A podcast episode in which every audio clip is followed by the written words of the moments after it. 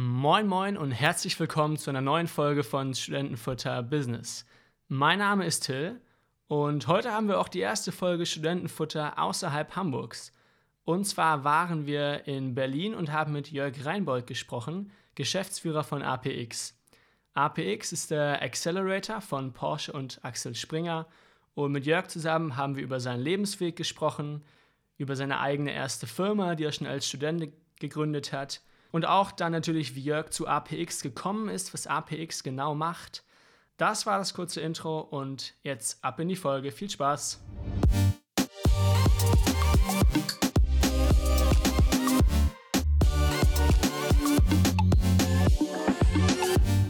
Moin Jörg, herzlich willkommen zu Studentenfutter.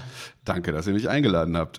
Sehr, sehr gerne. Wir sind ähm, in Berlin heute, das erste Mal außerhalb von Hamburg und sitzen in dem Büro von euch, von APX und es ist ein ziemlich crazy Büro. Ja, das ist ganz lustig, ne? Leider wird es abgerissen, deshalb ja. lasst es uns genießen, solange wir es haben. Wir bauen gerade unser neues Büro, weil... Ähm, das ist wahrscheinlich in Hamburg nicht anders als in Berlin. Ähm, die äh, Immobilienpreise sind total hochgeschossen hier und ähm, die Besitzer unseres Büros haben leider nachvollziehbarerweise äh, festgestellt, dass die Quadratmeter Miete um uns rum irgendwie viermal so hoch ist wie das, was wir bezahlen und haben deshalb entschieden, das Haus, ganze Gebäude abzureißen und äh, wir mussten ein neues Büro finden. Lustigerweise ist es uns gelungen, das genau gegenüber zu finden, was okay. total absurder, schöner Zufall ist, weil im Moment Berlin sozusagen ausgebucht ist. Okay, cool. Dann hoffen wir mal, dass das neue Büro genauso äh, cool wird wie das jetzige. Ja, es wird anders. Also das sieht man jetzt nicht, weil wir einen Podcast machen, wie das Büro wir laden aussieht. ein paar, paar Fotos hoch. Genau. Und das, aber es ist halt so ein bisschen so, wir, wir scherzen immer, das hier ist so Berlin Office Style 2000er, 2010er. Und ähm, ganz nett und, und ganz schön, aber wir haben uns vorgenommen, wir müssen ja auch lernen, ähm, jetzt mal ein Büro zu bauen, das so den Berlin Office Style der 2020er ähm, okay äh, haben soll, wo, wo wir all das, was wir gelernt haben, wie man mit größeren Gruppen von Menschen produktiv in einer guten und inspirierenden Umgebung arbeiten kann, ähm, wie, man, wie man das heute bauen würde. Da mussten wir relativ viel nachdenken und haben das jetzt und bauen das jetzt gerade. Also noch so okay. sechs Wochen, dann müssen wir umziehen. Okay, für alle, die euer Büro nicht kennen, wir werden Fotos hochladen, also guckt auf Instagram vorbei und dann versteht ihr auch, worum es hier geht. Cool, ja. Wir wollen heute über APX reden, natürlich, deswegen sind wir hier, aber auch über deinen Weg zu APX, denn das ist mir bei der Vorbereitung aufgefallen, du hast viel mehr zu erzählen als nur das, was ihr hier macht. Gerne. Ich bin ja auch schon alt und hatte viel Zeit, um Sachen zu machen. Und genau, nee, ich habe, äh, soll ich mal anfangen einfach? Und du, ich, oder hast du wir, Fragen? Wir fangen immer mit fünf schnellen Fragen an. Das würde ich gerne ja. vorher einmal machen. Äh, sag einfach das Erste, was dir in den Kopf kommt. Die sind noch nicht äh, professioneller Natur jetzt, okay? Okay. Was ist die erste App, die du morgens checkst, wenn du aufwachst? Mm, gar keine, weil ich mir eigentlich riesen, also doch das erste, was ich meistens anmache, ist ähm, ein Podcast, wenn ich okay. ins Auto steige. Ich gebe mir sonst große Mühe, äh, sozusagen undigital zu frühstücken und mit meiner Familie Zeit zu verbringen. Und ähm, den Verlockungen zu widerstehen, sofort nach dem Aufstehen meine, meine äh, ganzen Nachrichten-Channels anzugucken. Mhm. Was hörst du für Podcasts gerne?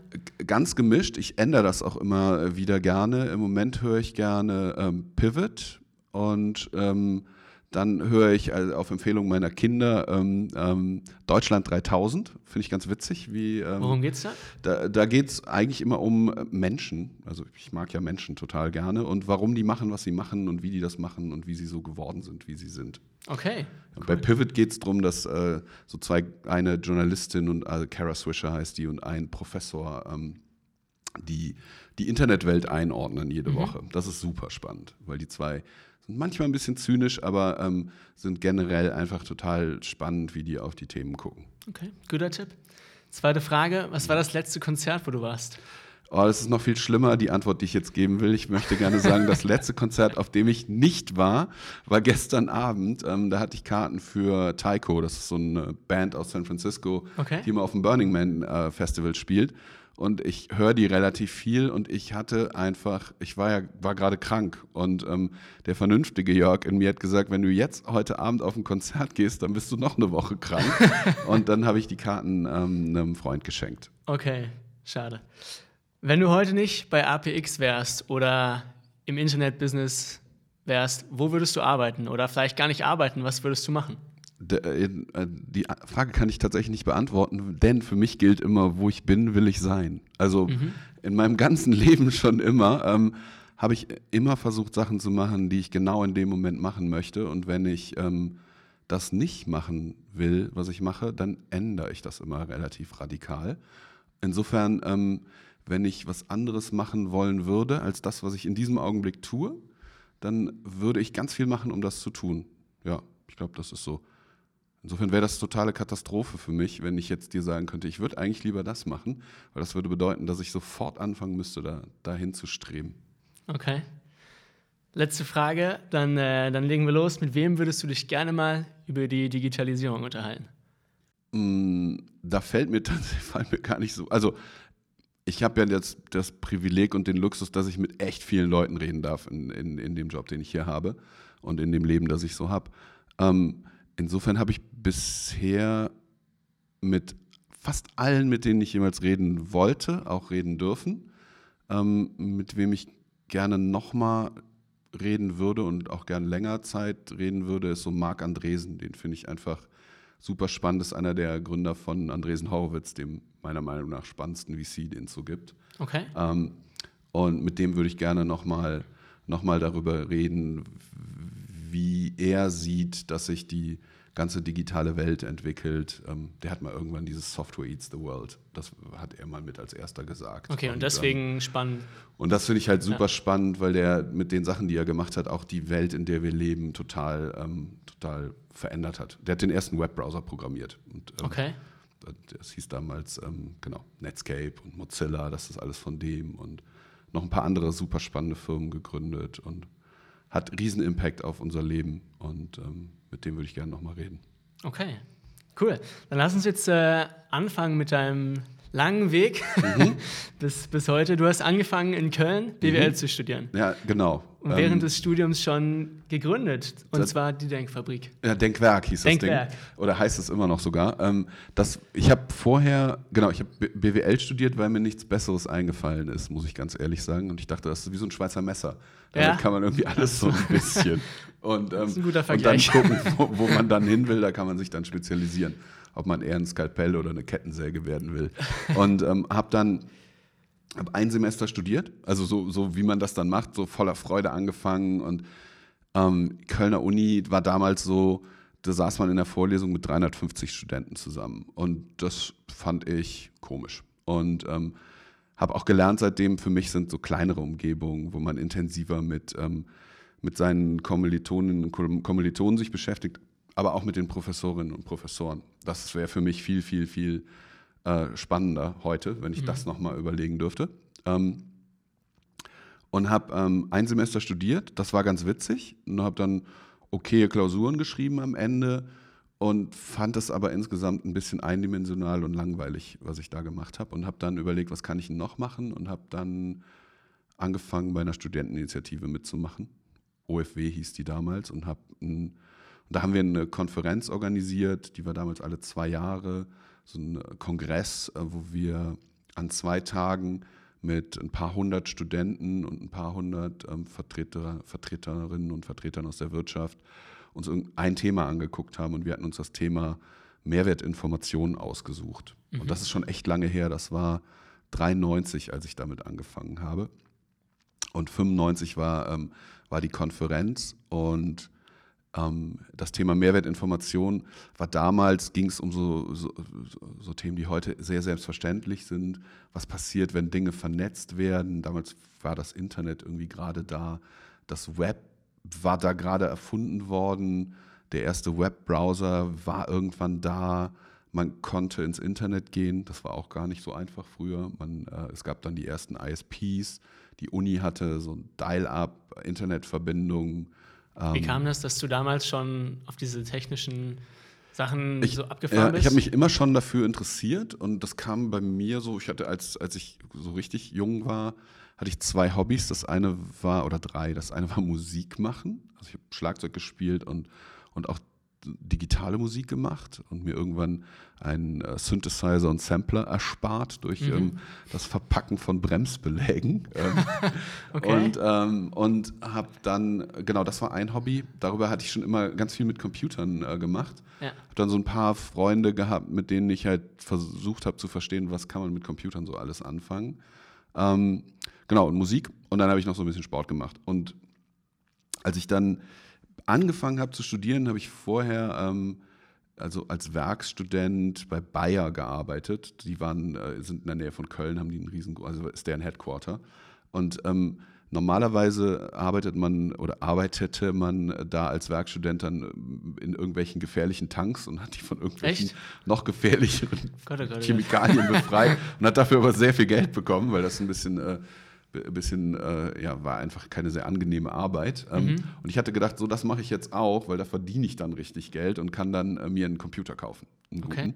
Und äh, genau, hab, äh, das hat fast geklappt. Ich habe äh, viel Geld für damalige Verhältnisse verdient, aber gar nicht, weil ich irgendwelche chemischen Tanks gereinigt habe, sondern weil ich ähm, Datenbankanwendungen mit denen entwickelt habe. Das war ein purer Zufall, dass sie mhm. mich ähm, in so ein anderes Team reingesteckt hatten und, ähm, und ich dann so Datenbankzeug gemacht habe. Und habe da so viel Geld verdient, dass ich mir dann ein ähm, MacBook kaufen konnte, was super ungewöhnlich war. Und das habe ich mir auch nur gekauft, weil ich ähm, Apple so spannend fand und mhm. weil ein Freund von mir ähm, bei so einem Apple-Händler gearbeitet hat und der meinte, ey, das ist so viel geiler als ein PC, kauft ihr doch sowas. Und dann meinte ich so, du bist total irre, das kostet irgendwie fünfmal so viel. Ja. Aber hast du einfach gemacht. Und das Ding hatte ein Modem. Und ähm, in einer meiner Vorlesungen sagte der Mathematikprofessor, ähm, wer übrigens noch zusätzliche Infos zu den Aufgaben haben will, die könnt ihr euch auf unserer Goffer-Seite angucken. Und dann lachte er so und meinte, und wenn ihr wissen wollt, was Goffer ist, dann braucht ihr einen Studenten-Mail-Account. Und wenn ihr wissen wollt, was das ist, kommt nach der Vorlesung zu mir. Dafür braucht ihr ein Modem. Und dann dachte ich so, okay. geil, ich habe ein Modem. Ich gehe jetzt zu dem und bin zu ihm gelaufen und ähm, habe gesagt, ich habe ein Modem. Was ist das alles? Und dann hatte ich, hatte ich einen E-Mail-Account. Der einzige an, der Student? Nee, es gab ein paar mehr, aber nicht so okay. viele. Und, ähm, und dann habe ich noch meinen WG-Mitbewohner überredet, dass er auch einen E-Mail-Account haben muss, damit wir uns E-Mails schreiben können. Okay. Und ähm, genau. Und dann, ähm, und dann, genau, dann ging das OFW los. Und dieses Thema äh, Mehrwertinformation haben wir versucht, durch, äh, aus verschiedenen Perspektiven zu beleuchten. Eine natürlich, was bedeutet das fürs Arbeiten? Eine andere war, was bedeutet das fürs Leben? Wie, wie leben wir zusammen als Gesellschaft? Was, ähm, was wird passieren, wenn wir uns einfach so erreichen können? Noch viel einfacher. Ähm, so, da ging das gerade los, dass Mobiltelefone auf einmal da waren und, und so, es gab ganz viele Paradigmenwechseln in der persönlichen Erreichbarkeit. Ähm, in der, in, in der Art, mit wem man wie äh, kommunizieren kann. Und ähm, über diese Kongressorganisation, ich hatte da ähm, mich gemeldet, mich mit dem Thema zu beschäftigen, also nicht so Logistik machen, sondern in, inhaltlich mich damit zu beschäftigen und habe dann ganz viele Speaker irgendwie gesprochen, mit, mhm. die ich da haben wollte. Und da waren ein paar dabei, die halt sehr viel sich über die sozialen Auswirkungen und Konsequenzen von Digitalisierung ähm, Gedanken gemacht haben. Und die haben mich dann teilweise zu den Foren eingeladen, wo die sich austauschen. Und mhm. seitdem irgendwie dann hatte mir AOL oder CompuServe, weiß ich gar nicht mehr, ähm, noch so ein, genau, war ein CompuServe-Account äh, geschenkt, dass ich einfach das mir angucken konnte. Dann äh, hat mich ähm, einer der Speaker in, in so ein Online-Diskussionsforum das The Well heißt, eingeladen. Ähm, das war das ist so eine Abkürzung für Whole Earth Electronic Link. Okay. Das gibt es immer noch. Das ist super spannend. Das ist so, das sind so die, das ist so aus dieser Hippie-Tech-Bewegung, Kalifornien, Berkeley, ähm, 70er, 80er. Daraus ist das entstanden. Und da, da sind ganz viele tolle Sachen rausgekommen, zum Beispiel Wired Magazine, ich weiß nicht, ob das äh, noch irgendwer kennt. Es war so die Zeitung, die sich damit beschäftigt hat, was, was passiert hier mit dem Internet und mhm. was passiert mit uns als, als Menschen. Ähm, ganz viele Bücher sind daraus gekommen. Marc Andresen war da drin und hat über, über seinen Browser sich unterhalten mit allen. Ähm, und es war einfach so, ich hatte zum ersten Mal das Gefühl, ich bin Teil von was wirklich Großem Internationalem. Und ich lerne ganz viel und ich lerne ganz viele Leute kennen, die auf der ganzen Erde sich damit beschäftigen, was passiert hier? Und als dann die, die Konferenz vorbei war, sind wir alle in so ein Loch gefallen, wo wir gesagt mhm. haben, so, okay, das war jetzt so richtig cool, wir haben richtig viel gelernt, richtig viele Ideen, wie sich unser Leben verändern wird und wie sich unser Leben verändern könnte. Und, äh, und dann war das zum ersten Mal so eine Diskussion mit meinen Freunden. So, wir haben gesagt, so wollen wir jetzt ein Ball sein oder ein Spieler? Und dann haben wir gesagt, nee, lass lieber Spieler sein und das treiben und nicht ähm, rumgekickt werden. Und, ähm, und dann gab es tausend über wirklich viele Zufälle. Und der größte davon war, dass der Vater von einem meiner Freunde, mit dem ich das gemacht habe, ähm, der war Vorstand von so einem mittelständischen Verlagshaus. Und wir, ähm, und der hatte irgendwie, war der, glaube ich, ich glaube, der war auch auf der Konferenz, die wir organisiert hatten. Und der hat dann gesagt, hey, könnt ihr nicht mal zu uns kommen und uns erzählen, was das für uns bedeutet als, ja. äh, als Tageszeitung? Und wir gesagt, ja, können wir machen. Und dann haben wir eine Präsentation vorbereitet, die ziemlich krass und drastisch war. ähm, wir dachten, ist der, ist der Papa, den machen wir jetzt drin. mal richtig, ja, okay. den machen wir jetzt mal richtig Feuer. Und ähm, dann sind wir da hingefahren, haben die Präsentation gehalten. Ähm, da waren nicht nur er, sondern ganz viele. Ja. Ähm, und war, waren auch einmal ganz kurz unsicher, ist das jetzt eine gute Sache, diese Präsentation vor diesen ganzen Leuten zu halten. Haben wir dann aber gemacht. Ähm, und genau, und dann, dann haben so die uns die, tatsächlich ja. uns den Auftrag gegeben, doch ein paar von den Sachen umzusetzen, cool. was wir dann gemacht haben. Ja. Und, ähm, und dann hat unser Steuerberater gesagt, hey, entweder ihr lasst euch da jetzt anstellen ähm, oder ihr braucht einen zweiten Kunden, weil sonst seid ihr scheinselbstständig und das war auch damals schon ein Problem. Mhm. Und dann haben wir wieder über, über ganz lustige Zufälle ähm, äh, unseren zweiten Kunden kennengelernt und das war Mustang Jeans. Also, okay.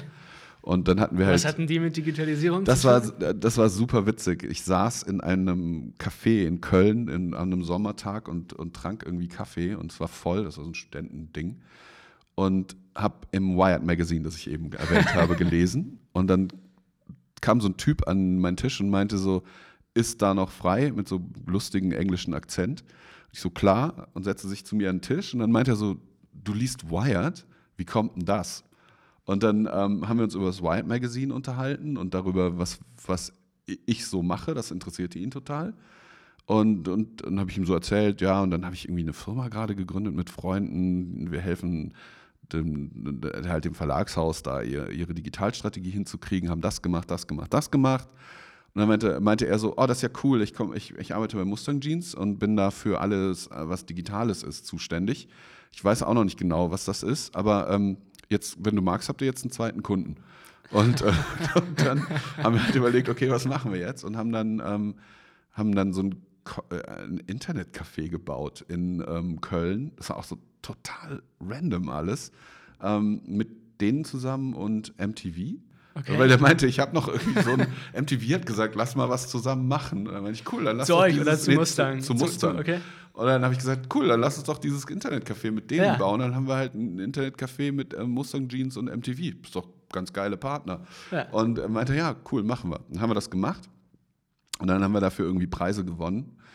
Es gab auch nicht so viele Internetcafés in Deutschland, aber unseres war halt besonders lustig geworden, ganz, ganz schön und, und hatte, wir hatten uns halt viele Gedanken drüber gemacht, auch so, wie man, ähm, also ein großes Thema war zum Beispiel, was gucken die Leute sich an? Und muss man das irgendwie, muss man den Zugang zu bestimmten Sachen, muss man das irgendwie reglementieren? Und wir hatten damals schon die Idee, nee, Zensur ist scheiße, du darfst es eigentlich nicht reglementieren. Aber du willst auch nicht, dass, ähm, dass das irgendwie so eine Porno-Glücksspielhölle wird, die du da irgendwie gebaut hast. Also haben wir über jedes Terminal, auf, in dem, das man zum Surfen benutzen konnte, nochmal einen Monitor gepackt und den total unscharf gestellt. Und man konnte nicht sehen, also man konnte keinen Buchstaben auf dem mhm. Display sehen, was, äh, was man äh, da so macht, aber man konnte immer irgendwie sehen, was ist denn da so grob zu sehen? Ja. Und äh, das, die Leute haben dann doch irgend so eine Peinlichkeitsschwelle, dass sie dann bestimmte Sachen sich einfach nicht da angeguckt haben. Und ähm, genau, und das haben, das haben wir gemacht und dann kamen kamen immer mehr Fragen, ob wir nochmal sowas machen könnten, entweder temporär oder, oder längerfristige Internetcafés. Dann, wir wollten eigentlich immer, wir haben gesagt, wir wollen digitale Architekten sein und mhm. Firmen helfen, ihre Wertschöpfung zu digitalisieren. Und das war damals so 95, 96, 97 alle Firmen, mit denen wir dann gearbeitet haben, die haben immer gesagt, das ist super spannend, da wollen wir auch total gerne mit euch reden, wie wir unsere Wertschöpfung digitalisieren können. Aber erstmal brauchen wir eine Webseite. Ja. Und dann haben wir ähm, halt Webseiten gebaut. Und da waren wir, damals gab es nicht viele, die das konnten. Wir haben das jetzt auch nicht so ganz blöd, glaube ich, gemacht und haben ähm, dann so ein ganz spannendes Set an Kunden gewonnen, die teilweise super bekannte Marken, so Rittersport, ähm, Henkel, für die haben wir Sachen gemacht, für Bayer haben wir Sachen gemacht, für das Bankhaus Oppenheim, das es inzwischen gar nicht mehr so richtig gibt, haben wir so die digitalen, die digitale Strategie mitentwickelt. Und wir haben eigentlich immer auf der einen Seite halt die Webseiten gebaut und dann mit denen darüber geredet, wie, wie könntet ihr eure Wertschöpfung digitaler machen. Und okay. Reden wollten da immer alle drüber, machen war immer total schwierig. Und das habe ich gemacht mit Denkwerk bis ähm, 1999, bis ich dann irgendwie so meinen ersten Bore-out hatte. Das war, dann warst du vier Jahre dabei? Fünf Jahre, genau. Fünf ich habe es fünf Jahre gemacht. Wir haben ja. das gebaut. Wir haben ein Denkwerk gebaut aus dem Cashflow, also kein mhm. externes Geld, keine, ähm, keine Finanzierung außer Geld, das wir viel, verdient oder? haben. Genau, wir als Founder haben uns ganz wenig Geld nur bezahlt und haben eigentlich immer alles Geld in unser unsere Company gesteckt, in die Leute, die wir eingestellt haben. Und wir haben dann so ein. Wie viele waren das so damals? Als ich weggegangen bin, waren wir knapp 40. Und okay. wir hatten ja. so einen ordentlichen Millionenumsatz. Wir waren profitabel. Also, wir waren nie nicht profitabel, weil ähm, ja, dann hätte es uns ja. nicht mehr gegeben. Ähm, wir hatten keinerlei Kreditlinien oder sonst irgendwas. Und, ähm, und ich habe gemerkt, das ist es nicht. Also es war tatsächlich so, ähm, dass ich irgendwann im Sommer 98 fuhr ich, da hatten wir uns als Gründer, hatten wir uns gegönnt, dass jeder einen, ähm, jeder einen Firmenwagen haben darf. Und ich hatte mir ein, äh, so ein Mazda kleines Zweisitzer-Cabrio ausgesucht. Das war nicht so teuer und ganz witzig. Und ich fuhr so mit meinem Mazda durch Köln in, im Sommer abends und dachte, eigentlich ist das ganz geil, das Leben, das du gerade hast. Du bist irgendwie tagsüber ein bisschen Student, hast deine Firma, verdienst ein bisschen Geld und hast coole Themen, mit denen du dich beschäftigen kannst. Und dann kam der furchtbare Gedanke, ist das das, was es ist? Willst du das? Und habe dann irgendwie sofort gewusst, nee, das ist es nicht. Das ist jetzt cool, aber das will ich eigentlich gar nicht. Und dann habe ich ähm, erstmal ähm, sozusagen mich erschrocken, dass ich das so, so klar wusste und habe dann äh, angefangen weiter darüber nachzudenken, habe aber weiter genau das gemacht, was ich gemacht habe und habe dann mit, ähm, mit einem Freund, den ich, den ich über einen anderen Freund kennengelernt hatte, ähm, Olli Samwer, darüber nachgedacht, so was wollen wir eigentlich mit unserem Leben machen. Und Olli hatte da eine sehr klare Vorstellung, dass Denkwerk definitiv nicht das ist, was man mit seinem Leben machen will.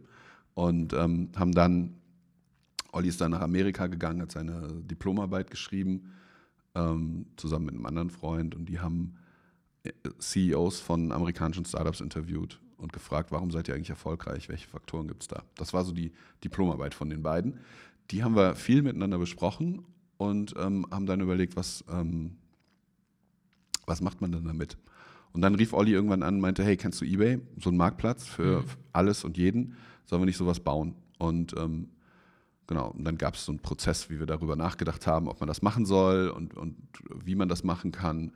Und das ging dann eigentlich alles relativ zügig. Wir haben im, im Januar 99 da dann intensiv drüber gesprochen, mhm. im Februar entschieden, dass wir es machen, dann gegründet und dann erstmal geguckt, wie machen wir das denn und gesagt, dass wir genau anders machen wollen als Denkwerk. Wir wollen ähm, halt Business Angels uns suchen, dann äh, Venture Capitalists und ein Venture Capital Business bauen, das wir dann an die Börse bringen. So war ja. der Plan. Und habe dann, Alando hieß die Firma. Genau, Alando hieß die Firma. Und nach sechs Monaten Rekordzeit an Ebay verkauft. Genau, da war die Transaktionsbekanntgabe nach sechs Monaten. Also wir okay. haben, wir haben also schon, war schon vorher schon sogar. Vorher mit ja. Ebay gesprochen. Es war komplett, also es war tatsächlich total irre, wie das, wie das ablief. Wir haben ähm, wir haben, ich glaube, ich weiß nicht mehr genau, wie viele. Wir hatten eine, eine, gesunde Zahl an Business Angels, die uns alle so ein bisschen Geld gegeben haben. Nochmal, ähm, die Idee war ein Online-Marktplatz. Genau, wir haben gesagt, wir machen einen Online-Marktplatz. Ähm, Aber eBay war schon in Deutschland? Nee, oder? eBay war nicht in Deutschland. eBay war, ähm,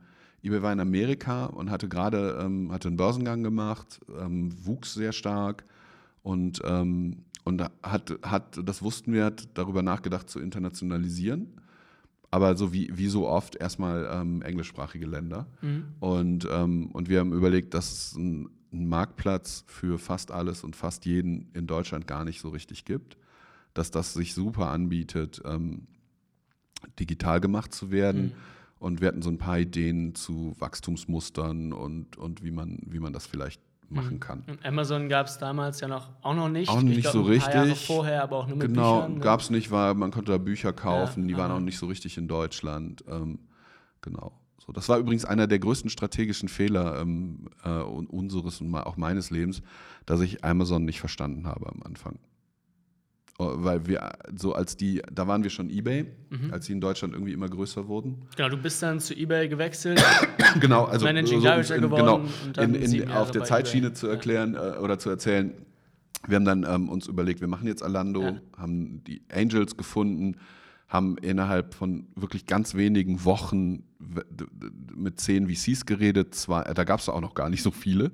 Äh, zwei haben wir ähm, haben, haben wir dann ausgesucht, mit denen wir das machen wollten, haben dann, ähm, haben dann äh, gegründet, die haben investiert, wir haben super schnell losgelegt. Ähm, Auch deutsche VCs oder nur aus dem Valley? Nee, das waren Deutsche. Ah, also es waren Wellington Partners und Boda, okay. die in uns investiert haben. Und, ähm, und haben dann ähm, ganz schnell das Produkt gebaut und ähm, haben am 1. April gelauncht und sind dann relativ schnell gewachsen. Und ähm, hatten, Februar hattet ihr euch entschieden, die Idee zu machen. Genau. April. Schnell gelauncht, schnell, also wirklich raketenmäßig schnell alles gemacht und, ähm, und haben dann ähm, uns, wir hatten uns überlegt, dass wir erstmal keine große Finanzierungsrunde machen am Anfang. Da hatten wir ähm, umgerechnet eine Million Euro geraced, was ähm, okay ist für ein Excel-Sheet, auf dem wir geraced haben.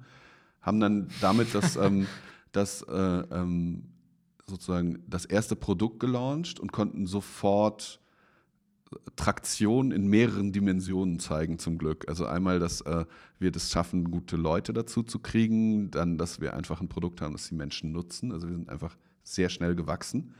Hoher ähm, Word-of-Mouth-Faktor, die, die Nutzer haben uns weiterempfohlen und wir sind einfach Hockeystick-mäßig gewachsen. Das war echt cool. Und ähm, und hatten uns dann überlegt, dass wir die nächste Finanzierungsrunde im Sommer 99 machen würden und haben dann angefangen mit ähm, einmal unseren bestehenden Investoren, aber dann vor allen Dingen auch mit weiteren Investoren und auch mit Investmentbanken zu reden. Mit denen hatten wir irgendwie von früher Kontakte und ich weiß gar nicht, wie das dann gekommen ist. Auf jeden Fall haben wir mit Goldman Sachs geredet und die meinten, hey, wollt ihr nicht mal mit eBay reden? Wir haben denen beim Börsengang äh, geholfen oder haben mit denen beim Börsengang gearbeitet. Wir könnten uns vorstellen, dass die Lust hätten, mal mit euch zu reden. Und dann haben wir mit Pierre Omidyar, dem Gründer, uns getroffen, hier in Berlin. Ähm, und haben uns super gut verstanden, haben einen halben Tag uns darüber unterhalten, so wie ist eBay, wie sind wir, wie macht man, wie baut man so einen Marktplatz, wie wie funktioniert Vertrauen, wie funktioniert Sicherheit, wie funktionieren Transaktionen, wie funktioniert so ein Produkt, wie baut man eine Organisation und sowas alles. Fanden wir ganz cool, fand er, glaube ich, auch ganz gut. Und haben dann ähm, relativ schnell gemeinsam rausgefunden, dass wir das eigentlich zusammen weitermachen könnten. Und haben dann äh, gesagt, dann uns, müsstet ihr uns aber kaufen, weil ähm, irgendwie beteiligen äh, bringt es total nicht, sondern dann mhm. müssten wir jetzt Alando an euch verkaufen. Und dann ähm, haben die uns gekauft. Okay. Und dann ja. waren, sind wir alle sozusagen, haben unser Namensschild abgeschraubt und ein eBay-Schild dran geschraubt und haben eine Brand-Conversion gemacht und wir, wir als Team sind einfach dann von Alando zu eBay geworden und haben dann unterschiedliche Ideen gehabt, was wir mit unserer Zukunft machen wollen. Ihr vom Gründerteam das her? Das Gründerteam und, und mhm. genau, und das, das Team, das wir eingestellt hatten, die sind einfach alle mitgekommen. Ja. Und ähm, ja, was ganz, das klingt jetzt super hardcore, was für uns, glaube ich, ganz, ganz gut war, für eBay war das ein bisschen schlimm, war, dass an dem Tag, an dem wir bekannt gegeben haben, dass, aus, dass äh, eBay Alando gekauft hat, hatte eBay in Amerika eine, ich glaube, sechsstündige Downtime. Also sind einfach ausgefallen mhm. und irgendwas nicht geklappt. Und das hat dazu geführt, dass die ganze eBay-Organisation sich Wochen bis Monate nach dem Kauf von uns nicht mit uns beschäftigen konnte, sondern okay. die sich mit sich selber beschäftigen mussten, um ihre, ihre äh, Plattform in den Griff zu kriegen. Und unser, unsere Zusammenarbeit in den ersten Monaten wirklich so war, dass wir einmal in der Woche hatten wir einen Conference Call, wo wir erzählt haben, wie geht es uns gerade. Das haben wir immer dieses, da, da muss jeder hier äh, muss immer lachen. Uh, Progress, Pains and Plans. Ich weiß nicht, ob du das kennst. Nee. So kann man super gut sich ganz schnell Updates okay. geben, wenn man, ja. ähm, wenn man äh, ganz schnell wissen will, okay, wie, wie geht's denn? Also Fortschritt. Und Progress äh, ist, was habe ich ja. geschafft seit der letzten mhm. Woche? Pains, was hat nicht geklappt und, und wo könnte ich Hilfe brauchen? Und Plans ist, was will ich in der nächsten Woche so machen? Und, oder in dem, in dem nächsten Zeitabschnitt. Und dann ist das, was du unter Plans sozusagen erzählst, in unserem nächsten Meeting entweder Progress oder, oder Pain. Okay. Und ähm, das haben wir jede Woche gemacht. Das war das Einzige. Und immer wenn wir Geld brauchten, weil wir noch tatsächlich ein Investment Case waren, dann haben wir einfach das erklärt und haben es gekriegt. Und dann irgendwann hatte eBay wieder Zeit und hat sich mit uns wieder beschäftigt, so richtig. Mhm. Und, ähm, und dann kam Mac, die war damals CEO von eBay, mit dem ganzen Board, kam hier nach Berlin, wir haben so ein Meeting gemacht, ein langes. Und ähm, die haben sich tatsächlich einfach angeguckt, was wir machen, zwei Tage lang. Das war super spannend und haben am Ende, haben die nicht gesagt, okay, und jetzt macht ihr das mal so wie wir, sondern am Ende gab es ein Meeting, da hat, haben, hat Mac das zusammengefasst ähm, und hat gesagt, okay, wir haben uns das jetzt ja mal hier alles angeguckt und das und das und das machen wir in Kalifornien, glaube ich, ein bisschen besser als ihr. Mhm. Da laden wir euch ein, das so zu machen. Und das und das, das macht ihr viel besser als wir. Was war das? Das war Category Management zum Beispiel, also eine echte okay. Kernfunktion. Und dann meinte sie, das wollen wir gerne von euch lernen. Wir, wir müssen jetzt ein Programm bauen, wo manche von euch bei uns sind und manche von uns bei euch. Und lass uns das so machen, dass wir danach beide besser werden und keiner irgendwie traurig ist. Mhm. Und ähm, das haben wir dann gemacht und das hat tatsächlich funktioniert. Das heißt, ihr habt ihnen geholfen, wie man Produkte besser, wie man, wie man besser ja, kategorisiert, wie man, wie, wie man wie man, findet, ja, die Produkte. ja, und wie man Kategorien einfach ähm, größer macht. Also ja. wie, wie das, äh, das, das Category Marketing und so funktioniert. Du, du hast auch danach, das finde ich wirklich sehr spannend, nach deiner Zeit bei eBay oder war es währenddessen, musst du gleich immer sagen, die Firma oder besser die Website betterplace.org gebaut, gegründet. Das war danach. Danach? Das war danach, genau. Das war, ja, ich habe während der eBay-Zeit durfte ich nichts. Also, äh, Durfte es nicht, okay. Da, da, das war auch nicht schlimm, weil ich hatte wirklich genug zu tun. Und habe, ähm, das Einzige, was ich da durfte, war ähm, Sachen, die nicht digital sind. Okay. Und weil ich unbedingt noch irgendwas anderes machen wollte, habe ich mit Freunden zusammen eine insolvente Coffeeshop-Kette gekauft. weil das sowas von offline war, dass, es, ähm, dass, es, ähm, dass ich das machen durfte. Da musste aber, das war auch ganz lustig, da musste ich dann ein, beim, bei einem Company-Meeting musste ich allen verkünden, dass sie auf keinen Fall ever jemals auch nur ein eBay-Euro in unseren Einstein-Coffeeshops ausgeben dürfen, weil das natürlich überhaupt nicht ethisch wäre. Aber privat darf man da natürlich hingehen oder durfte man. Und okay. das war ganz lustig. Also hatte ich eine Coffeeshop-Kette und ähm, habe dann eBay aufgehört ähm, als Geschäftsführer nach fünf Jahren, weil ich tatsächlich mal wieder, ich hatte ein Bore-out mal wieder und habe mich gefragt, ist es das, was ich machen will? Und ähm, hatte irgendwie so das Gefühl, mein Leben ändert sich gerade sehr, weil ich hatte meine Freundin, die ähm, schon ganz lange meine Freundin war, die hat in Paris gelebt nach dem Studium. Ich war in Berlin. Wir haben beide irgendwie tolle Jobs gehabt und, und äh, uns ziemlich ausgetobt, was so das Arbeiten angeht und haben uns immer am Wochenende gesehen und haben dann irgendwann gesagt, so jetzt sind wir irgendwie so lange zusammen, ich glaube zwölf oder dreizehn Jahre jetzt könnten wir eigentlich mal heiraten. Mhm. Haben das dann gemacht, auch weil wir uns echt gerne mögen. Und ähm, das Heiraten hat dann ganz gut funktioniert und die, und die Zwillinge waren auf dem Weg. Okay. Und dann haben wir, das war so, ich hatte immer überlegt, wenn ich mal Vater werde, dann möchte ich gerne ein guter Vater sein. Und ähm, so, das, ich habe da selber nicht so gute Erfahrungen gemacht. Mein Vater, den ich sehr gerne hatte, der ist super überraschend gestorben, als ich elf Jahre alt war. Und dessen Lebensplan war sehr klassisch. Der hat halt immer gesagt, okay, ich muss jetzt das noch machen, dann kommt der nächste Karriereschritt und dann habe ich ein bisschen mehr Zeit. Und der hatte de facto nicht so viel Zeit, mhm. sondern hat viel gearbeitet, ich glaube, eine gute Karriere gemacht und, ähm, und sein Plan, später Zeit zu haben, hat einfach deshalb nicht geklappt, weil er einfach gestorben ist. Und da habe ich mir gesagt, wenn ich mal Kinder habe, dann will ich das nicht verschieben, sondern ich will das genießen, wenn es da ist. Also das ist so ein großes Motto meines Lebens. Ich will im Moment sein und will mhm. genau in dem Moment sein und will nicht drüber nachdenken, was noch alles kommt. Hab dann überlegt, okay, wenn ich mal ein Kind kriege, wie organisiere ich mein Leben und wie passt das mit dem Leben des eBay-Geschäftsführers zusammen? Und das fand ich relativ herausfordernd, das übereinander zu kriegen. Und Heute hätte ich da einen anderen Anspruch an mein, an mein äh, Arbeitsumfeld. Da würde ich sagen, das muss miteinander vereinbar sein. Äh, verein, ja, muss miteinander vereinbar sein. Damals habe ich gedacht, das kriege ich nicht hin. Ich wüsste nicht, wie das gehen soll. Und als dann Dina sagte, ja, ich bin schwanger und es sind Zwillinge, war tatsächlich mein erster, äh, zweiter Gedanke. Der erste Gedanke war, wie cool ist das denn?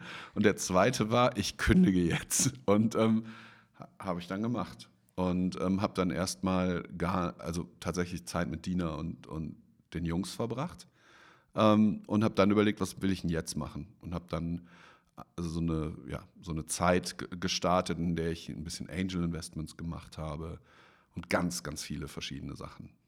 Und dabei ist dann eben better.org entstanden, genau. was inzwischen, ähm, darf, muss man ja nicht runterstapeln, die größte Spendenplattform in Deutschland ist. Ihr habt bis jetzt über 90 Millionen Euro ja. gesammelt über die Plattform. Das ist der Hammer, bin ich auch total fröhlich. Was ähm, war da deine Motivation, aus diesen, ich sag mal ja, profitgetriebenen ähm, ja, Geschäften ähm, das, was ganz anderes zu machen? Ich fand das schon immer total wichtig, gute Sachen zu machen. Und ähm, Profit ist ist natürlich wichtig für mich, weil das einfach gibt einem noch mehr, ähm, noch mehr Werkzeug und Schmiermittel in die Hand. Das Schmiermittel ist ein doofes, doofes Bild. Noch mehr einfach Treibstoff. Treibstoff in die Hand oder Energie, ähm, um, um Sachen zu machen. Und, ähm, und ähm, bei Better Place war das so, ich, ich hat, hatte immer überlegt, wie kann man Gutes tun besser machen. Und ähm, habe ähm, während äh, als ich zum ersten Mal dann irgendwie Geld hatte, habe ich mit, mit meinen Mitgründern von Alando haben wir Sachen gemacht. Wir haben uns Gedanken gemacht, so wie können wir wirklich helfen und dafür sorgen, dass das, dass das was wir tun, ankommt, da wo wir es wo äh, sehen wollen. Und dann ist einer meiner Mitgründer mit, ähm, mit ähm, einem Batzen Geld sozusagen losgezogen, das wir ihm alle gegeben hatten und hat vor Ort Sachen gemacht für Kinder in, ich glaube, Rumänien, Bulgarien und sowas. Als Projekt und, von ähm, Alando dann? Also, nee, unser, das war unser privates Aber Ding, privat, das haben wir auch niemandem erzählt, sondern ah, wir haben einfach jeder, ich weiß gar nicht mehr wie viel, es war, glaube ich, so ein niedriger, sechsstelliger D-Mark. Ja, aber dann privat organisiert. Genau, ja. einfach so privat gemacht. Und, ähm, und haben dann, äh, und habe da immer drüber nachgedacht, so wie kann man das eigentlich noch besser machen. Und dann habe ich ähm, über einen Freund, ähm, den Till, den anderen Till kennengelernt, den, den Gründer von Better Place. Und, ähm, und äh, den habe ich zum Mittagessen getroffen. Und der hat mir dann erzählt, was er vorhat. Und ich habe beim Mittagessen dann zu ihm gesagt, finde ich mega geil, mache ich mit, wenn ich darf. Und ja. ähm, das war ganz lustig. Ich hatte einen, äh, einen, Partner, mit dem ich alle Investments zusammen mache, äh, oder fast alle. Und äh, mit dem habe ich so einen Deal, wir machen eigentlich alles zusammen und wenn wir das vielleicht nicht zusammen machen, dann, dann fragen wir uns zumindest. Und dann bin ich halt von meinem Mittagessen mit Till, wo ich Till gesagt hätte, hatte, okay, bin dabei, mache ich mit, ähm, bin ich zu Stefan gefahren und, ähm, und meinte dann so, der, ich hatte ihm erzählt, dass ich mit jemandem Mittagessen gehe, der die Welt retten will. Und, ähm, und dann meinte er, und, kann der das? Und dann meinte ich so, ich glaube schon, ich gebe dem jetzt Geld. Und dann äh, meinte er so, wir müssen ja alles zusammen machen. Kann ich dem jetzt auch Geld geben? Ich glaube, dann gehen wir jetzt nochmal Mittagessen und sind dann, ich glaube, nächsten Tag nochmal Mittagessen mit Till gegangen. Und dann war, hatte Till schon uns beide als, äh, als Unterstützer. Und dann ist es von da aus einfach gewachsen. Dann haben wir, dann, genau, dann hatte Till auf einmal ein bisschen Kapital, um das zu machen, waren ähm, gute Leute dabei. Wir, Stefan und ich hatten auch Zeit, ein bisschen mitzuarbeiten, haben dann noch ein Team kennengelernt, die das Gleiche eigentlich auch machen wollten haben dann was gemacht, ähm, das hatte ich so noch nie erlebt, so ein sozusagen Pre-Launch-Merger haben wir das immer genannt. Okay, ähm, also bevor, bevor wir überhaupt losgelegt haben, ja. ähm, haben wir uns kennengelernt und gesagt, hey, lass das zusammen weitermachen, mhm. was super ungewöhnlich eigentlich ist, aber das hat gut geklappt. Ähm, und die, die sind inzwischen sind das mit, gehören zu meinen besten, wichtigsten Menschen in meinem Leben, ähm, die ich viel zu selten alle sehe. Und Genau, und dann wuchs Better Place. Haben uns halt immer überlegt, wie kriegen wir ein nachhaltiges Modell für Better Place entwickelt. Die Idee war damals aber schon quasi eine Spendenplattform. Man genau. kann Projekte vorstellen. Genau. Und äh, jeder kann euch für Website geben. Genau, und wir haben gesagt, so, wir wollen äh, Netzwerkeffekte haben, die dafür sorgen, dass es einfacher ist, transparent und gut zu sein, als, äh, als nicht. Ja. Und, ähm, und genau, okay. das, das haben wir gemacht und das ist ja jetzt inzwischen auch schon zwölf Jahre her und das gibt es und es läuft. Und Bist du noch involviert? Ja, ich ja. bin noch im also, Aufsichtsrat. Also, okay, auch noch Gesellschafter? Ja, ja. Okay. Also da kommt man, ja. glaube ich, nie raus. will ich auch gar nicht. nicht. Ja. Nee, nee, genau. Und das sind spannende, also es ist eine Aktiengesellschaft inzwischen. Ähm, Aber eine, eine gemeinnützige? Gemeinnützige Aktiengesellschaft, genau. Und ähm, ja, da bin ich stolzer Aktionär und im Moment gerade muss ich im Aufsichtsrat sein. Das rotieren wir immer durch. Okay, spannend. Ja. Sehr cool. Wir, wir müssen mal jetzt ein, ein bisschen weiterkommen ja. noch in, in deinem Lebenslauf. Ähm, wir machen mal da weiter, als äh, Plug and Play oder Axel Springer besser gesagt ähm, auf einer Silicon Valley Reise Plug and Play kennengelernt habt ja. und ihr euch entschlossen habt, in Deutschland mal zusammen einen Accelerator zu machen. Genau. Damals habt ihr die Firma Papaya, damals hieß sie glaube ich noch Papaya, kennengelernt, mhm. aus der N26 geworden ist, was heute, glaube ich, jeden Begriff ist. Mhm. Die waren damals auch Teil in eurem ersten Batch. Ja. Und wie ist jetzt aus Plug and Play Axel Springer vor ein paar Jahren heute APX geworden? Mhm. Das erzähle ich jetzt ein bisschen schneller. Also die, die ähm, ich, ich glaube, Papaya ist ein wunderschöner Case dafür, ähm, wie, wenn das, was wir vorhaben, funktioniert, wie das dann ist. Weil die, die kamen zu uns mit der Idee, eben eine Kreditkarte für Jugendliche zu machen, fanden wir super. Ähm, haben in, die, in das Team investiert. Die haben unglaublich hart gearbeitet, ähm, haben sehr schnell sehr viel erreicht, sehr schnell ihr MVP gebaut. Alle, die das ausprobiert haben, haben gesagt, das ist super cool, aber könnt ihr da nicht die Kreditkarte der Zukunft draus machen und nicht eine Kreditkarte für Jugendliche? Der Markt ist viel größer. Mhm. Dann kamen die ersten Angels, die investiert haben. Dann kam. Das Ganze war im Silicon Valley dann? Nee, das war hier. Das war also es war tatsächlich hier so, so, drei Etagen unter uns, vier ah, Etagen okay. unter uns. Und, ähm, und dann kam, ähm, kam ähm, der erste VC, der investiert hat, Early Bird. Ähm, die, die, die, haben sich natürlich selber überlegt, dass sie investieren wollen, aber den, äh, den einen Gründer von Early Bird, den kenne ich schon ganz, ganz lange. Mit dem hatte ich mich lange darüber unterhalten, ob, ob das vielleicht größer sein kann als die Kreditkarte der Zukunft, vielleicht das Konto der Zukunft oder vielleicht irgendwann die Bank der Zukunft. Und dann fanden wir, dass, dass das das sein könnte. Und dann, äh, dann haben sie das erste sozusagen VC, die erste, das erste VC-Geld bekommen, Investment bekommen. Und dann ähm, war Peter Thiel irgendwann hier und ähm, der war hier bei Axel Springer bei irgendeiner Peter Veranstaltung. Thiel, der, der genau, der PayPal-Gründer. Ja. Und er ist, und er ist einer der ersten Investoren von Facebook. Und ich kannte den lustigerweise aus meiner eBay-Zeit, weil wir irgendwann hatte eBay ja PayPal gekauft.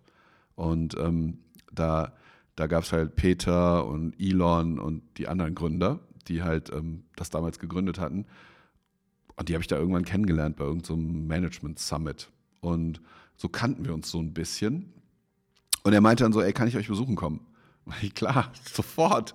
Ähm, Peter Thiel. Jetzt. Peter Thiel. Ja. Und dann äh, kam er halt und ähm, und meinte dann so, ich will gar nicht, dass die groß drüber nachdenken, wer ich bin.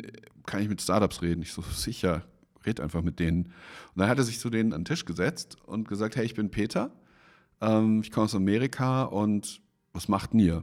Und dann haben die ihm das so erzählt, alle. Und ich glaube, äh, die, die N26 waren die zweiten, ähm, zu denen er sich an den Tisch gesetzt hat die hatten auch gerafft, wer er ist, die anderen nicht. Ähm, okay. Und haben das, sich dann unterhalten. Nichts, äh, so, nee, nichts war die Idee, dass wir okay. mussten das nicht erzählen erstmal. Ja. Und weil dann kommen die lustigsten Gespräche eigentlich zustande. Und, äh, und die haben sich halt super gut unterhalten und abends ähm, hatte er hatte er dann nochmal irgendwie gesagt, so die fand ich echt richtig gut und dann dauerte das irgendwie gar nicht lange und dann haben die ein Investment von, von ihm bekommen.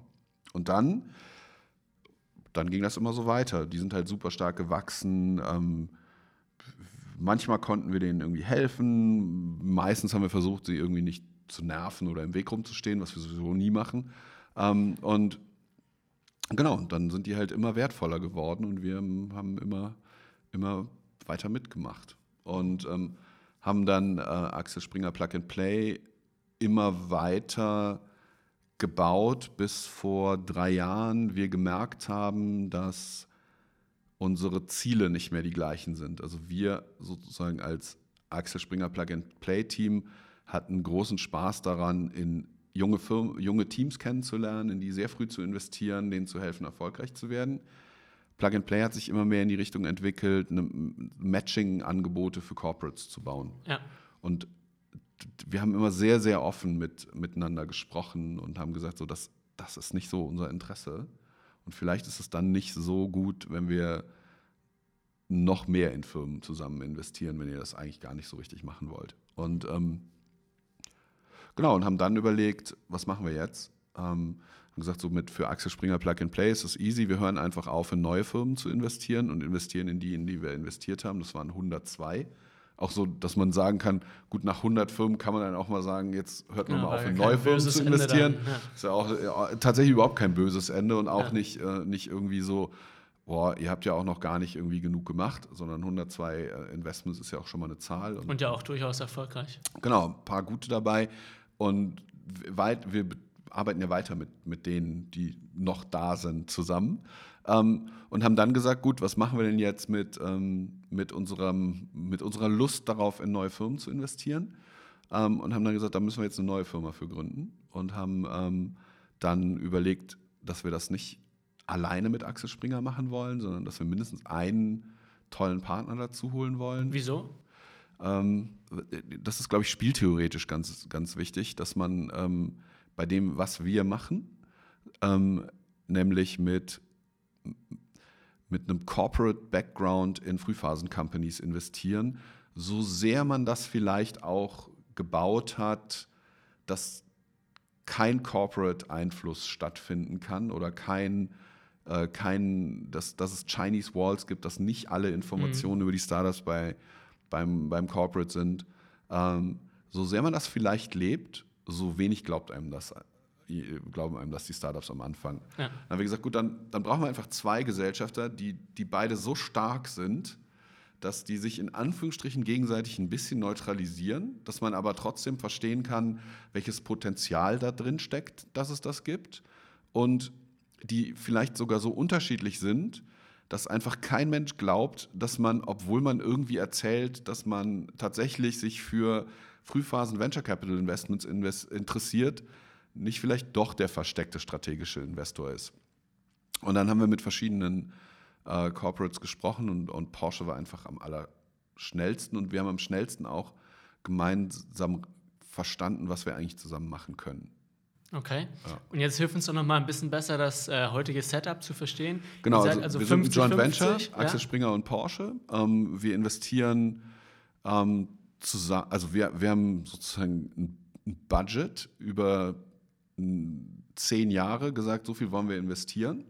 Ähm, Wie viel ist, kannst du sagen? Wie nee, kann ich nicht, aber ähm, kann man ja sicher ausrechnen. Wir machen, ja. so, ähm, machen so 35 bis mehr Investments im Jahr in neue Firmen. Seed Investments? Genau, also Pre-Seed ist, das, ist die Stufe, okay. also 50.000 Euro investieren wir und dann investieren wir. Für 5 Prozent. Für 5 Prozent, ja. genau.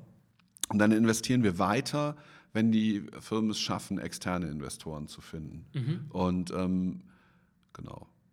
Und das schaffen fast alle, was wir super finden. Also wir haben dann natürlich auch überlegt, so jetzt, wo wir neu starten dürfen, ähm, was machen wir denn jetzt anders im Vergleich zu, äh, zu Axel Springer Plug and Play? Und haben äh, dann so ein paar Sachen gelernt gehabt und haben, hatten ein paar Hypothesen. Eine Hypothese war, dass äh, diese, die, die, das Batches machen, also drei Programme im Jahr. Genau, also immer so 100 Tage, Tage bei genau, euch. Mhm. Dass das nicht so cool ist wie permanent investieren können. Warum? Weil das Timing dann schöner ist. Also okay. Also wir hatten das oft so oder öfter, dass wir tolle Teams kennengelernt haben und die gesagt haben, finden wir super, was ihr macht. Ähm, aber gerade hat ja das neue Programm stattgefunden. Das nächste ist in vier Monaten. Mhm. Da sind wir schon zu weit. haben wir gesagt, das stimmt leider. Und dann, äh, das keine Opportunity war für uns. Wir haben auch gemerkt, und jetzt macht ihr es rollierend. Also genau, wir haben jetzt ein rollierendes, äh, wir sind jetzt rollierend, wir investieren jeden Monat in ähm, ein bis fünf Firmen. Ähm, so, wir fühlen uns wohl zwischen drei und fünf.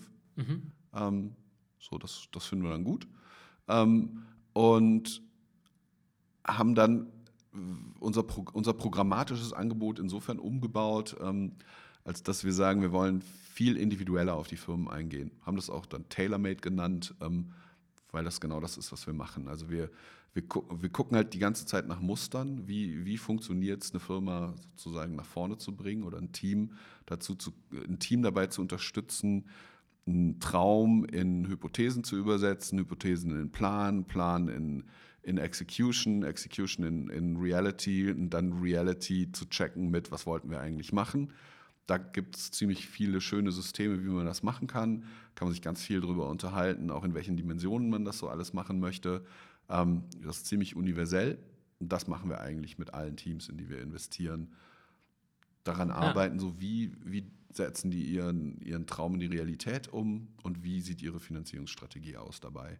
Okay.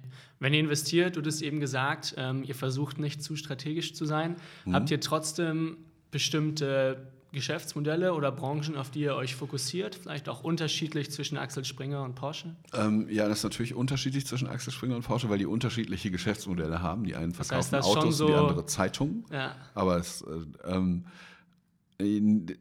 und wir haben mit Absicht gesagt, natürlich sind wir jetzt nicht der Mobility News Accelerator ähm, oder, oder Media Mobility Accelerator, ähm, sondern wir haben gesagt, nee, was alles verbindet, was wir machen, ist, das muss digital sein.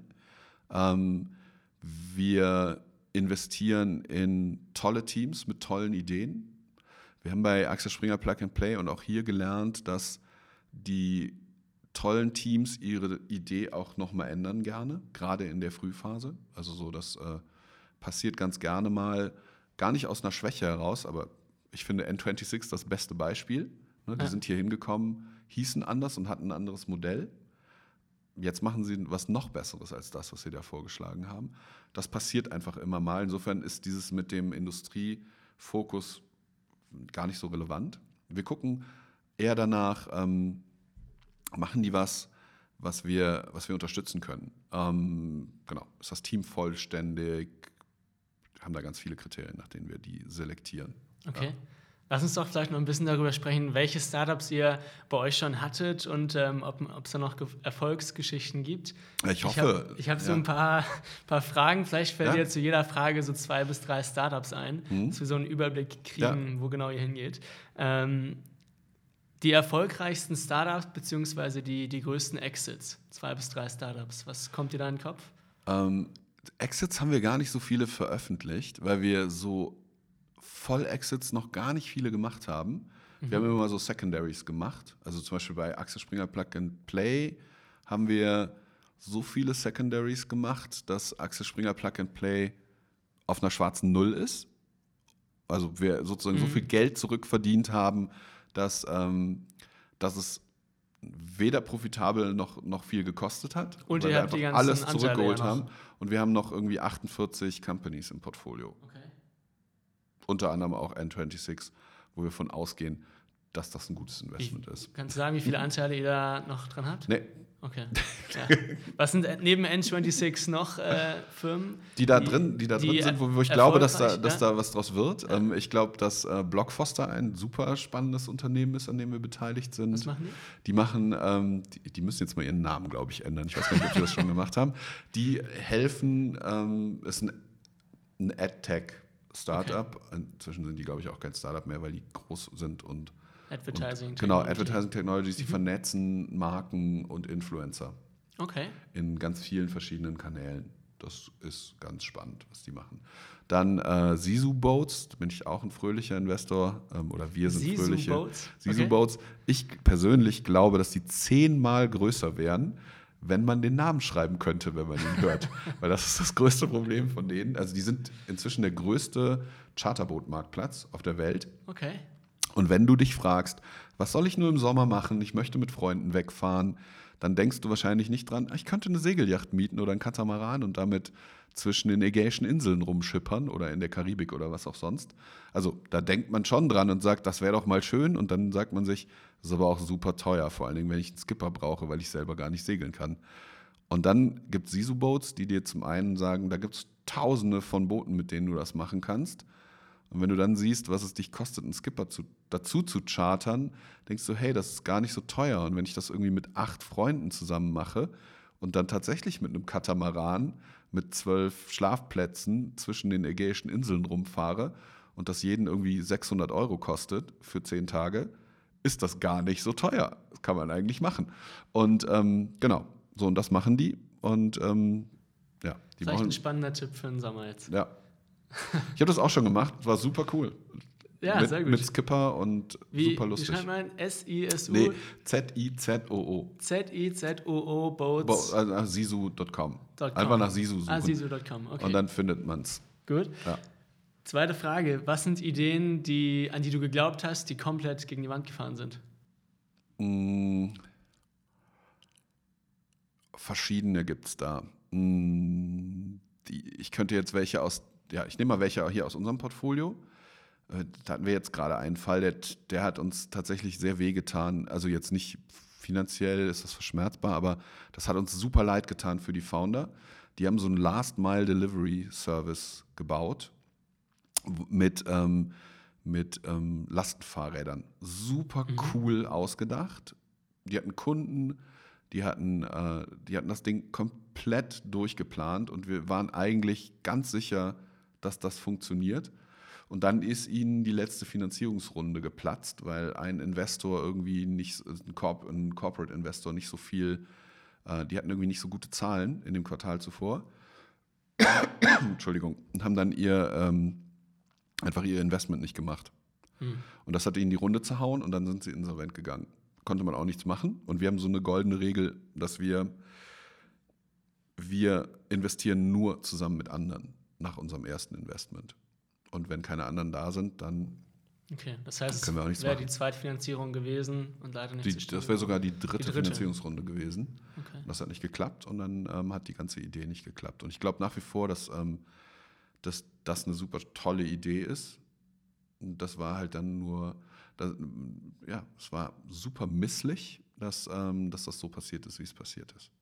Gibt es Ideen, wo es wirklich an der Idee lag oder an der Reife des Marktes vielleicht, dass man dachte, das ist ein super Ding? Ja, Timing. Also wir, wir gucken immer, das ist ja. auch vielleicht ganz lustig oder interessant, wir gucken immer nach drei Sachen.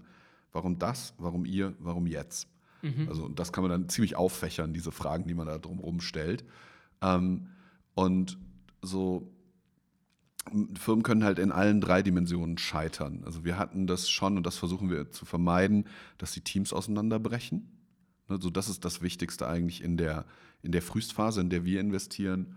Das Team ist das Allerwichtigste. Und da geben wir uns Mühe in unserem Selektionsprozess oder in dem Auswahlprozess, in den Gesprächen, die wir dann haben und Meetings, das wirklich zu verstehen. Ist das das Team, das das machen soll oder kann? Und dann äh, gibt es die Idee, ne, wo man sagt, okay, das Team kriegt was hin. Die Idee finden wir auch nachvollziehbar und gut. Und dann gibt es das Timing. Und wir haben so ein paar Investments, ähm, wo wir sagen müssen, da waren wir wirklich zu bleeding edge. Also wir haben Zu früh dann? Zu früh, Ja. genau.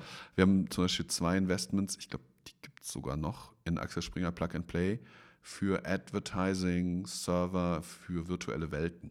Mhm. Das macht halt dann Sinn, wenn es virtuelle Welten irgendwie im Massenmarkt gibt. Also wenn man sich abends zu Hause hinsetzt und sein VR-Headset aufsetzt und irgendwelchen, irgend, irgendetwas konsumiert. Und da stehen dann halt, keine Ahnung, ähm, bestimmte Flaschen auf dem Tisch, die ein Werbetreibender da, dahingestellt haben Mhm. Ja. will. Oder wenn du aus dem Fenster deines virtuellen Hauses guckst, steht da ein bestimmtes Auto neben, das da auch Okay. jemand für dich hingestellt hat. Ähm, da kann man total coolen Kram mitmachen. Das Ja, ist auch hört sich super spannend lustig, ja. das zu benutzen. Ja. Es ist halt nur so, es benutzt halt keiner. Muss das liegt jetzt nicht an denen, sein, ja. aber es gibt einfach keine Mass Adoption von VR-Headsets. Okay. Insofern, mal gucken, wenn die irgendwann kommt, sind, sind die Firmen vielleicht noch ihr- da. Das weiß man aber nicht, weil das, die, die können ja auch nichts machen in der Zwischenzeit, ne? außer irgendwie noch genauer Dosen irgendwo hinstellen zu können oder noch Ja. coole Autos irgendwo hinzumachen oder keine Ahnung was, ein Hotel oder sowas. Eine Frage vielleicht noch.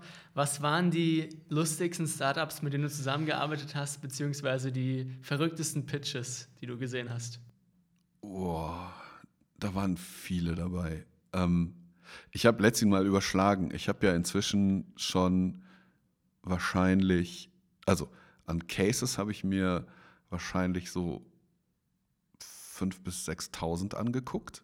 Startup-Pitches. Ja, und Cases, ja. also Cases Mhm. und, und Pitches, das sind auch irgendwas zwischen Vierstellig auf jeden Fall. Ja, also eine ganze Menge. Ähm, so, so richtig hysterisch lustig war eigentlich noch nix. Also so, weil das immer, da- das ist ja immer so ein bisschen eine ernste, eine ernste Angelegenheit. Ähm, ganz lustig, bei dem, bei dem Prozess, wie wir im Moment Startups aussuchen, gibt es überhaupt keinen Pitch. Haben wir, also wir gucken uns gar keinen Pitch vom Team an, sondern wir gucken uns Unterlagen an, wir gucken ein Video an, wo wir sie bitten, Fragen zu beantworten, äh, weil wir gemerkt haben, wir kriegen viel mehr mit, wenn, wenn wir denen Fragen stellen, die sie, die sie uns beantworten und bitten sie einfach, das aufzunehmen als Video. Und dann können Okay. das mehrere von uns angucken und dann treffen wir die lieber, entweder live oder per Videokonferenz. Ähm, und da müssen sie auch nicht wirklich pitchen, sondern wir, wir haben das ja schon gelesen. Also brauchen sie uns nicht nochmal erzählen. Ja. Dann gehen wir direkt in eine Diskussion. Genau, insofern sehe ich gar nicht so viele Pitches. Aber ich hatte schon sehr hysterische Momente.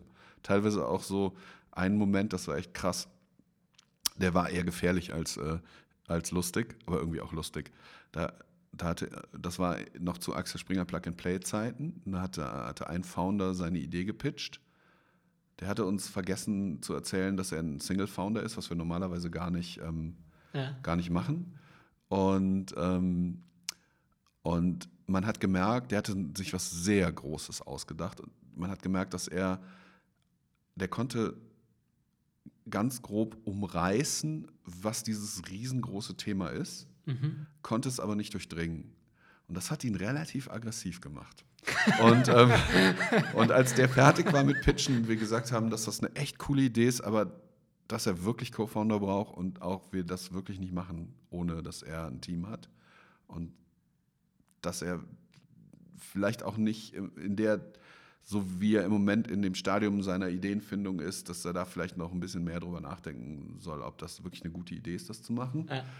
Ähm, und dann ist er gegangen und dann meinte nur einer meiner mit, äh, mit Pitch-Angucker meinte so, ich rufe jetzt die Security an und bitte die einen, einen Wachmann vor die Tür zu stellen. das war echt, äh, das war spooky. Ja. Okay. Und dann Das mein lustigster Pitch eigentlich, der war auch hysterisch, der war gar nicht hier, sondern der war bei, ähm, bei äh, meinem privaten Investment-Ding. Da haben zwei super distinguierte äh, Herren gepitcht. Die hatten sich sowas ausgedacht, was wir, was wir super spannend fanden auf dem Papier, haben dann den beiden zugehört und der eine hat angefangen zu pitchen, war dann fertig und dann kam der andere und er meinte so, das, was der Doktor hm, da gerade erzählt hat, ist offensichtlich Quatsch. ähm, der will das nur einfach nicht wahrhaben. Ich erzähle Ihnen mal, wie das jetzt wirklich Und das ist. war das Und Gründungsteam. ich dachte, das ist ein Witz. Also ich dachte, wie geil sind die denn? Das war aber so, dass er tatsächlich der Meinung war, dass sein Kollege da gerade total Mumpitz erzählt hat und uns jetzt erklären müsste, wie es wirklich ist. Und dann haben wir das auch relativ schnell abgebrochen äh, und gesagt so, hey, ganz ehrlich, Sie müssen sich da erstmal einigen, wie Sie dazu stehen und dann vorher brauchen Sie auch, glaube ich, mit keinem Investor reden, weil das bringt so nichts. Das war ziemlich äh, hysterisch. Danach mussten wir aber ziemlich lachen, weil Das das hatte ich noch nie erlebt. Ja. Spannend. Eine letzte Frage vielleicht, Jörg, äh, für den Podcast heute. Mhm. Auf deinem Weg von der studentischen, ja, von dem studentischen Engagement, von dem Symposium zur Firma bis heute zur APX, hast du auch immer ein riesiges Netzwerk gehabt und ähm, vielleicht kannst du einen Tipp vor allem auch an, an die jungen Hörer, an Studenten geben im, in Bezug auf ein Netzwerk, was man sich aufsauen, aufsauen, aufbauen sollte Mhm. ähm, und worauf man achten sollte, dass man immer die richtigen Leute um sich herum hat für, den, für seinen späteren Weg. Ja, also das ist, da gibt es ganz viel, da könnte ich jetzt noch mal eine Stunde drüber reden. Ähm, ich glaube, so ganz wichtig ist, dass man ähm, versucht im Moment zu sein, immer mit den Leuten. Was ich für mich gemerkt habe, ist, ähm, wenn ich zum Beispiel zu Veranstaltungen gehe, ich kann gar nicht mit so vielen Leuten reden. Meistens ist so mein Muster, in dem ich mich wohlfühle, dass ich einfach ähm, Leute kennenlerne. Und irgendwie ist es immer so, dass ein oder zwei Leute auf Veranstaltungen die sind, mit denen ich mich dann länger unterhalte. Mhm. Das mache ich teilweise auch mit Absicht, dass ich mir zum Beispiel irgendeine Kollegin oder einen Kollegen einlade, mit mir zu kommen und wir dann einfach rund, rund um die Veranstaltung Zeit haben. Und ich dann bei Events, da lernt man ja immer sehr viele Leute kennen, äh, mir eher eine Person rauspicke und mich mit der ein bisschen intensiver beschäftige oder wir uns miteinander ein bisschen intensiver beschäftige, beschäftigen und dann gucken, was man so zusammen machen kann ähm, oder machen will. Und was ich dann mache, ist, ich, ich versuche halt ein multidimensionales Leben zu führen, also nicht nur auf einer Scheibe unterwegs zu sein, sondern in, in den verschiedenen Welten, in denen ich so unterwegs bin, verschiedene Leute kennenzulernen. Und manchmal ist es halt auch ganz spannend, dann die Leute von der einen Scheibe auf die andere Scheibe einzuladen. Und, ähm, und das, das passiert halt auch immer. Das ist das, äh, glaube ich, das ist auch einer der Gründe, weshalb es uns gibt. Ne? Also diese, die Porsche-Scheibe, die Axel Springer-Scheibe, die Start-up-Scheiben, die wir so alle um uns rum haben, da Leuten zu helfen, zwischen diesen, zwischen diesen Scheiben mal hin und her zu springen, das ist, glaube ich, ganz wichtig. Und, ähm, und dann ist es halt, glaube ich, auch so, man lernt einfach über die Zeit immer mehr Leute kennen und man trifft sich öfter. Also das ist halt auch einfach so, ist zwar auch was, was man immer sagt, so man sieht sich immer zweimal. Ja, man sieht sich wahrscheinlich sogar öfter als zweimal. Und ähm, wenn man respektvoll miteinander umgeht, wenn man sich ernst nimmt, wenn man, ähm, wenn man ehrlich zueinander ist und, ähm, und sich daran erinnert, was man sich so zusagt oder was man so machen will und da auch reflektiert mit umgeht, was man so schaffen kann, dann, äh, dann kann man eigentlich ein, ein, gutes Netzwerk bauen. Und dann ist es halt ein bisschen auch Handwerk, einfach ähm, sich aneinander zu erinnern, geht leichter, wenn man Kontaktdaten tauscht, ähm, sich E-Mails zu schreiben und, und einfach kurz zu sagen, hey, das war total spannend. Ich habe mir gemerkt, dass ich das machen will und du das. Ähm, und ähm, hier sind nochmal meine Kontaktdaten. So, das, ähm, einfach so nach dem Event nochmal ja, einfach nochmal um sich, genau, um das einfach sich zu merken und dann so ganz simpel ein funktionierendes Adressbuch. Also mhm. so was ich schon alles gemacht habe, um mein Adressbuch irgendwie handhabbar zu machen. Wie managst du ähm, das? Ne, LinkedIn also ich, genau, ich habe LinkedIn, LinkedIn benutze ich relativ viel, Xing nicht so viel. Ähm, und, äh, und dann habe ich halt ein, ein, Adressbuch und so ein Tool, das das über alle möglichen Plattformen hinweg synchronisiert. Ähm, und dann habe ich halt so meine verschiedenen Welten, die ich ähm, irgendwie versuche getrennt und, und zu halten und zu verbinden. Also das ist halt hier APX und dann meine privaten privates Startup investieren, das ist Better Place, das ist Balsen, da bin ich im Verwaltungsrat, das ist nochmal so eine komplett andere Scheibe. Ähm, dann, äh, genau, Better Place hatte ich erwähnt und dann relativ frisch die Berliner Stadtmission. Das ist nochmal mhm. so was ganz, ganz äh, Echtes. Und ähm, irgendwie ist das zum Teil getrennt voneinander, zum Teil aber auch wieder verbunden miteinander.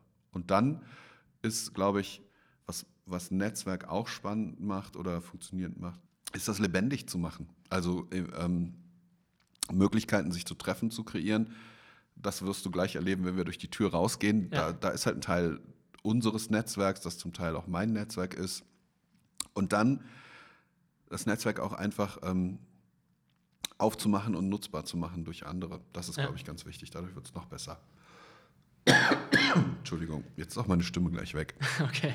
Jörg, ich glaube, wir haben wirklich einen super Eindruck von, von dem bekommen, was du schon alles erlebt hast ähm, und was ihr hier bei APX macht. Zum Ende noch irgendwas, ähm, ein Wort von dir zu APX? Möchtest du noch ja, was loswerden? Auf jeden Fall. Falls ihr irgendwann mal die Idee habt, ähm, ich will eine Firma gründen, dann redet doch bitte mit uns. Wir investieren ja in Firmen und in Menschen. Ähm, und wenn ihr euch fragt, ich will mal ein Praktikum machen, ich will genauer verstehen, wie geht denn das mit, ähm, mit dem Gründen, ähm, redet auch mit uns, weil wir brauchen immer, immer Verstärkung, ähm, haben immer Platz für schlaue Leute, die, mit denen wir tolle Sachen machen können. Okay, super. Vielen, vielen Dank dir, Jörg. Viel, viel Glück bei eurem Umzug und äh, gute Besserung noch für deine Stimme. Danke sehr.